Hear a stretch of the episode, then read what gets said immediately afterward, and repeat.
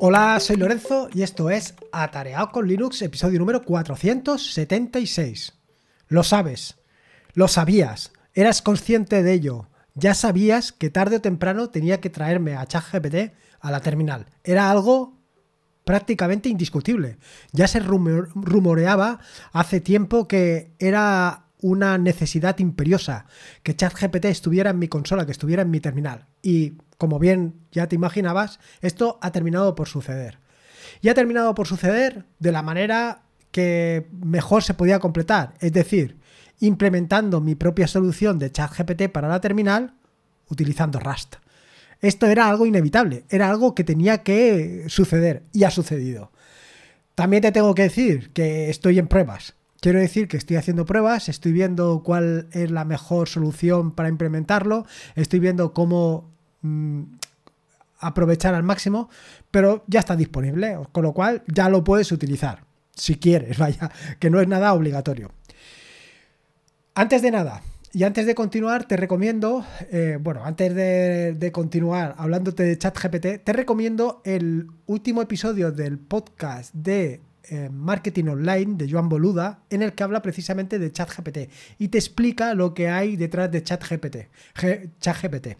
Lo explica de una manera muy clara, muy llana, eh, no entra en, eh, ¿cómo se llama?, en cuestiones técnicas, sino que simplemente te explica un poco qué es lo que hay allí detrás, cómo funciona, cómo, en qué está basado, qué fuentes está utilizando para todo esto. Eh, creo recordar que él siempre se está basando sobre la versión 3.5, pero me imagino que sobre la versión 4 eh, será más o menos lo mismo. Pero básicamente hay una imagen que se me ha quedado de la explicación que da él. Y es, no sé si recuerdas eh, encuentros en la tercera fase, cuando se oyen esos soniditos de, bueno, esas, esos sonidos, y se trataba de componer el último sonido. O también en estos tests que normalmente te hacen cuando eh, vas a entrar o vas a formar parte de alguna, de alguna prueba para acceder a un trabajo, que te dan eh, tres opciones y te dicen tienes que completar la cuarta. Bueno, pues básicamente esto, en esto consiste ChatGPT. Bueno, en esto consiste no solamente ChatGPT, sino los modelos de lenguaje. Simplemente lo que hacen es el autocompletado. Tú le dices eh, las opciones, blanco, negro, azul, ¿cuál es el que viene detrás? Pues él eh, supone cuál es el que viene detrás, lo completa. Básicamente en esto consiste lo de ChatGPT. Eh, con lo cual, no termino de comprender o no termino de ver si esto realmente es inteligencia o no es inteligencia, esto del completado, del autocompletado. Desde el punto de vista de cómo piensa el ser humano, a lo mejor no, o a lo mejor sí, a lo mejor nosotros también estamos haciendo un autocompletado. No lo sé. Es algo curioso, pero desde luego es una explicación muy clara y sucinta de lo que es. Yo en otros artículos lo que he leído básicamente, o la definición que hablan tanto de ChatGPT como de otros modelos de lenguaje, los llama loros estocásticos, en el sentido de que son capaces de repetir, y, pero no terminan de comprender exactamente qué es eso que están repitiendo. Y en la parte de estocástico se refiere a la aleatoriedad de lo que están diciendo. Bueno, ya te digo, mi recomendación es que escuches el último podcast de Marketing Online. Bueno, realmente búscalo o si acaso lo dejaré en las notas del podcast para que lo puedas escuchar y te puedas hacer una idea o simplemente tengas esa base de lo que estás trabajando. Respecto al uso de ChatGPT y por qué me lo he traído a la terminal, es porque últimamente estoy utilizando ChatGPT. Estoy utilizando ChatGPT, eh, ChatGPT para darle mayor contenido a mis artículos. No solamente a los artículos, sino a las explicaciones. Es decir, por ejemplo, llega un momento en el que a mí se me seca el cerebro y ya no sé, ya no sé, em, ya no se me ocurren, por ejemplo, ejemplos valga la redundancia, ya no se me ocurren ejemplos de un código, por ejemplo, para Python, ¿no? Para todo esto de las píldoras pitónicas, pues de repente digo, bueno, un ejemplo de cómo crear una clase. Bueno, pues es que esto de crear una clase, ¿para qué tengo que pensar yo cuál es la clase que tengo que crear? Pues simplemente se lo digo a ChatGPT y le digo, ponme un ejemplo de clase. Yo, evidentemente, cuando lo vea, voy a saber si ese ejemplo que ha puesto es correcto o no es correcto. Así, de un solo vistazo. Pero eh, ya es una base, no tengo que pensar o incluso ir más allá. Por eso te digo que me está ayudando y me está permitiendo hacer artículos, me está permitiendo hacer, preparar los vídeos de las píldoras pitónicas mucho mejor. Y no solamente esto, sino que lo estoy utilizando para otro tipo de operaciones que ya te contaré más adelante. La cuestión es que lo que he visto es que utilizar ChatGPT directamente desde la terminal pues tiene muchas ventajas. Porque la primera de todas es, que no tienes que utilizar un navegador. Y luego, por otro lado, si yo estoy todo el día en la terminal, ¿por qué no en lugar de irme a la ChatGPT, a la página web, no lo utilizo directamente de la terminal? Pues efectivamente. Eh, utilizar ChatGPT desde la terminal tiene muchas ventajas. Entre otras cosas, pues, lo primero es que es mucho más liviano utilizar la terminal que utilizar directamente una página web. Va a ser infinitamente más liviano. ¿Qué te voy a decir yo a ti? Luego, por otro lado, te estoy mostrando esto de aquí y yo lo que quería es mostrarte esto. bueno, perdón. Em, por otro lado, es accesible de forma instantánea. Simplemente tienes que abrir una terminal y empiezas a escribir directamente. No te tienes que calentar la cabeza de absolutamente nada, lo tienes ahí. Ya puedes trabajar con él. No tienes que ir al navegador, buscar chat, bueno, buscar chat, open ahí, no sé qué, no sé cuántos, todo eso te lo obvias, no, tienes por qué hacerlo. Simplemente abres la terminal, escribes el nombre del comando que quieres ejecutar para, para preguntarle a ChatGPT y ya está. Igualmente, también es mucho más rápido recurrir a la terminal que recurrir a el navegador. Y por otro lado, una de las cosas que más me molesta de utilizar ChatGPT es que tengo que terminar abriendo una página, tengo que abrir la página web y si estoy desde un terminal, desde una página web, desde un navegador donde hasta el momento no lo he utilizado, tengo que logarme, tengo que acceder, tengo que hacer con mi cuenta de Google. Em, utilizando la terminal, pues no tengo, porque como ya me he descargado el token, pues ya lo tengo allí preparado. Y luego, por último, la otra de las grandes ventajas que tienes utilizando ChatGPT desde la terminal es que no tienes límites de palabras. Ahí puedes empezar a escribir, a escribir, a escribir. Le puedes decir, prepárame un artículo de 150.000 letras. Bueno, de 150.000, pero de, de 2.000, de 5.000, de 10.000 palabras. Y él te lo prepara. Supuestamente. Ahora, como contrapartidas, bueno, utilizar la, la, la API de ChatGPT eh, tiene una limitación de 18 euros al mes. No es que tengas que pagar 18 euros al mes, sino lo que tienes es limitado el gasto. Todos los meses vas a tener 18 euros para, para que tú los utilices. Pero eh, una vez se acaben esos 18 euros ya no lo puedes utilizar más. O sea, no lo puedes utilizar más hasta el siguiente mes. En el siguiente mes eh, te reponen esos 18 euros y lo puedes utilizar. Con lo cual ya has visto las ventajas y esta contrapartida. No tengo claro si esa contrapartida también la tienes utilizando ChatGPT directamente desde el navegador. Supongo que estará igual. Pero como hasta el momento pues, no hacemos un uso intensivo, por lo menos yo, de ChatGPT, pues eh, esto no me lo he encontrado. Sí que, por ejemplo, con DALI 2 sí que me he encontrado que he a decirle tonterías de que dibuje y llega un momento que me dice, se ha acabado. Pero en el caso de ChatGPT, hasta el momento no me ha sucedido. Muy bien, pues ya te he contado eh, un poco de qué va ChatGPT, te he contado también las ventajas de utilizar ChatGPT desde la terminal y ahora evidentemente te estarás preguntando, mm, ¿vale? ¿Y cómo puedo utilizar ChatGPT desde la terminal? Bueno, pues te traigo cuatro herramientas. Tres herramientas que no he probado y una herramienta que he implementado yo mismo. Con lo cual te voy a hablar de la herramienta que he implementado yo mismo. De las otras, de las otras tres herramientas que se llaman GPT Chatbot CLI, GPT, ChatGPT CLI, ChatGPT CLI.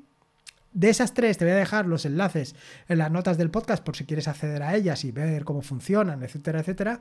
Y de la tercera, eh, perdón, y de la cuarta, que se llama Oye, que es la que he implementado yo, pues te voy a explicar ahora cómo puedes instalarlo y también te voy a dar algunas ideas de cómo mm, funciona y en qué estoy trabajando. Lo primero es decirte por qué le he llamado Oye.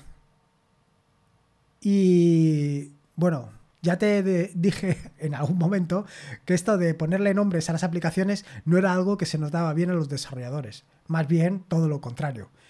A mí se me ha ocurrido lo del nombre de Oye, pues porque al final le estás diciendo Oye y le dices exactamente, le preguntas lo que quieras. Inicialmente le había puesto el nombre de E, E, H, porque me resultaba mucho más, eh, mucho más coloquial, efectivamente, eh, y le dices, oye, no sé. Esto ya son manías. Realmente Oye también queda bien. Oye, dime cómo puedo descargar un vídeo de YouTube, solamente el audio de este canal. Dime cómo puedo descargar los últimos eh, tres vídeos de YouTube. Cosas como esas las puedes hacer. Le puedes hacer directamente. Entonces, oye, pues parece que se adecua mucho al funcionamiento. Me parece bien. Me parece un nombre muy apropiado. Y ahora, ¿cómo puedes instalarlo? Bueno, como te decía, se trata de una, aplicación que he implementado en Rust. Está en sus primeras versiones y todavía no tengo claro cuál va a ser el modo de funcionamiento. Se trata de una aplicación que está em, basada en una aplicación inicial que estaba hecha en Bash. Pero bueno, pues eh, esa aplicación que estaba hecha en Bash lo que hacía es mm, simulaba comandos. Es decir, en lugar de eh, listar todos los archivos que tienes un directorio simplemente escribiendo ls, lo que hacías es decirle, lístame todos los archivos que tienes en este directorio. Y él te decía, eh, te devolvía ls. O lístame todos los archivos con extensión toml. Y él te ponía ls asterisco.toml. Y ya tú decidías si ejecutarlo o no. Esta es la primera de las variantes y la que yo he implementado en Rust. Es decir, tú le escribes con lenguaje natural qué es lo que quieres hacer y él te dice, ¿quieres que ejecute esto? Y te da una opción, sí o no. ¿Qué es lo que sucede? Bueno, pues que lo que sucede es que esto ahora mismo y tal y como lo he implementado, pues se limita única y exclusivamente a eh, las ejecuciones de comandos. Y no solamente esto, sino que dependiendo de qué ejecución de comandos no termina de funcionar. Y además del peligro que tiene esto, como ya te puedes imaginar, claro, si te dice eh, cómo puedo borrar todo el directorio raíz eh, y te devuelve rm menos rf y tú le das así, pues bueno, pues ya la tienes ahí liada. Eh, es, peligroso. Creo que voy a cambiar un poco el uso y lo que voy a hacer es que directamente te diga cuál es la solución y te permita em, copiarlo al portapapeles o te permita dejarlo en una, en una shell para que tú lo ejecutes o no lo ejecutes. No lo sé, esto todavía tengo que darle eh, alguna vuelta y evidentemente estoy abierto a opiniones, ideas, sugerencias o a lo que tú quieras, cualquier cosa. Yo, además de esta, además de este uso básico que no le quiero dar, es decir, yo no quiero decirle, lístame todos los archivos de no sé qué, eso me cuesta menos eh, escribir ls-la asterisco.toml que lístame todos los archivos que se encuentren en este directorio con extensión .toml. Esto es evidente. Pero sí, por ejemplo, para eh, comandos como el que te acabo de decir. Eh, comandos como el de descarga los tres últimos vídeos de este canal de YouTube, conviértelos a, MP3 eh, con la mejor calidad posible. Y eso que te lo convierta. Esto sí que es algo realmente productivo. Pero aquí casi que vale la pena que te diga cuál es el comando que tienes que ejecutar y tú simplemente lo ejecutas. Creo que esto es lo más adecuado. Y no solamente esto. También está la otra opción, que es cuando pues, quieres que, por ejemplo, te diga las ventajas de utilizar find en lugar de utilizar fd, o al revés, las ventajas de utilizar fd en lugar de find, o cómo puedo comparar las ejecuciones de find con fd. En fin, este tipo de cosas, pues yo creo que son mucho más prácticas que ejecute de forma natural lo que tú le digas. No lo termino de ver. Bueno. Ya te digo que estos son ideas que están ahí dándole vueltas a la cabeza, pero que todavía no he materializado. Actualmente funciona como te digo. Tú escribes oye y le dices dime todos los archivos que están en este directorio y él te va a decir ls-la. Bueno, te va a decir ejecuto ls-la y te da la opción de sí o no. Si pones sí, pues lo va a ejecutar. En el directorio en curso no termina de funcionar. ¿Por qué? No tengo ni idea. no, no lo sé. Es una cosa muy extraña. Pero bueno, lo averiguaré. ¿Cómo puedes instalar Oye en tu ordenador? Pues es muy sencillo porque simplemente tienes que utilizar cargo.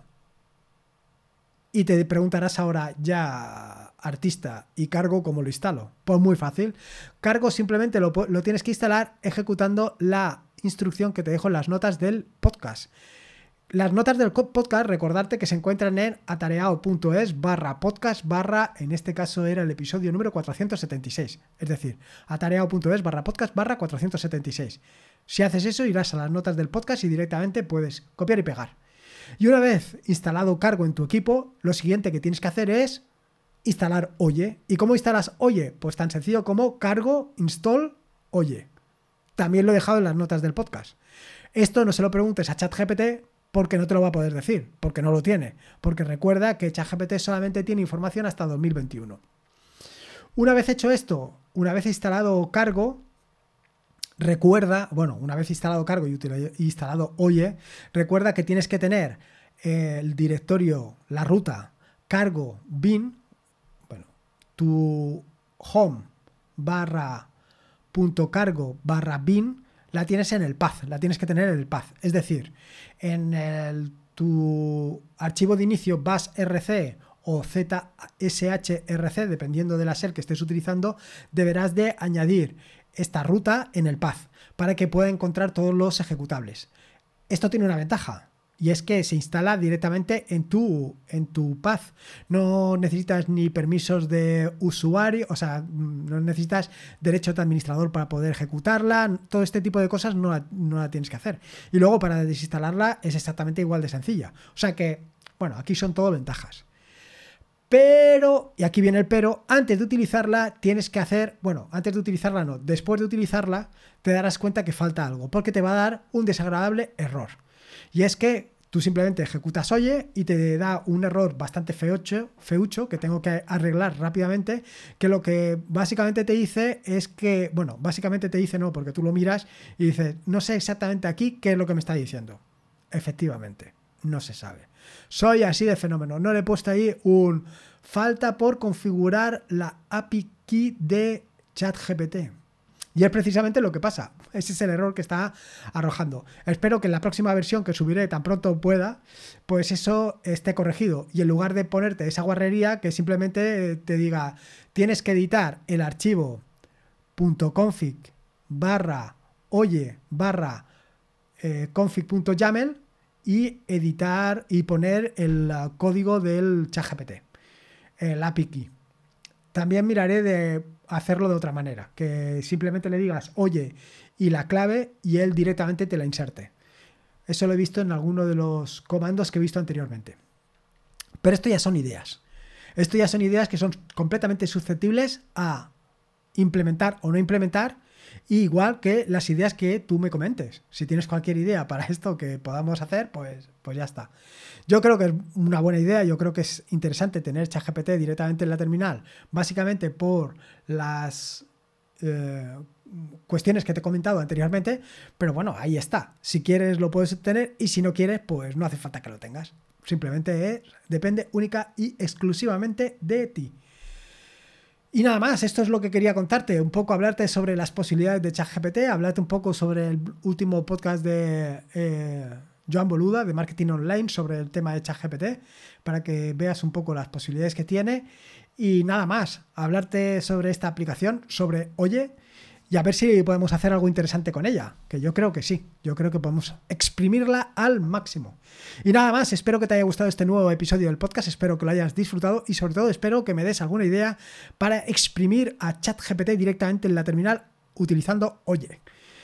Eh, recordarte que puedes ayudarme a mejorar este podcast, puedes ayudarme a mejorar el proyecto atareado.es, pues con una valoración, ya sea en iVoox, en Apple Podcasts, en, en Spotify Simplemente para dar a conocer, para que este podcast llegue a más gente y más gente pueda disfrutar de todo esto. Recordad que este es un podcast de la red de podcast de sospechosos habituales, donde puedes encontrar fantásticos y maravillosos podcasts. Puedes suscribirte a la red de podcast de sospechosos habituales en fitpress.me barra sospechosos habituales. Y por último, y como te digo siempre, recordarte que la vida son dos días y uno ya ha pasado, así que disfruta como si no hubiera mañana. Y si puede ser con Linux, con ChatGPT y con Oye, mejor que mejor. Un saludo y nos escuchamos el próximo lunes. Hasta luego.